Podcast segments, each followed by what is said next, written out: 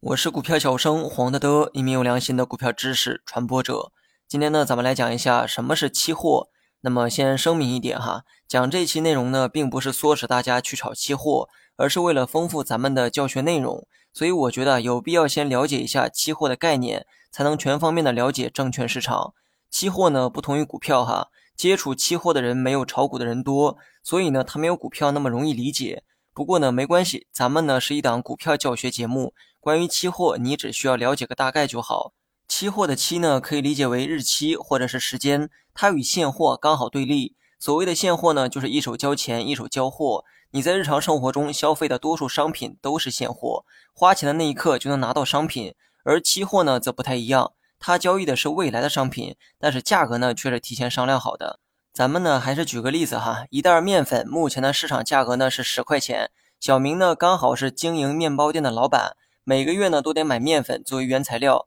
于是呢，他决定一个月后去买一袋面粉，但是呢，他不知道一个月后的面粉价格是涨是跌。如果说跌了，那还好；但如果涨了的话，他做面包的成本就会变高。于是呢，他不打算冒这个风险，找到面粉店的这个老板说，跟他说：“咱们呢提前约定好一个价格哈，然后呢写一个合约，一个月后我会用这个价格来买你的面粉。”两人商量之后，决定以每袋面粉十块钱的价格签下合约。如此一来呢，无论一个月后面粉的价格如何变动，小明呢都不用担心哈，只需要拿着这份合约，以十块钱的价格找老板买面粉即可。而老板呢也不用担心面粉价格是涨是跌，一个月后保证能以十块钱的价格卖给小明。这个呢就是期货的本质，也就是用今天约定好的价格交易未来的商品。小明的这种做法，专业术语呢叫做套期保值。对于开面包店的小明来说，面粉呢是必不可少的原材料，而面粉价格的变动直接影响面包的利润。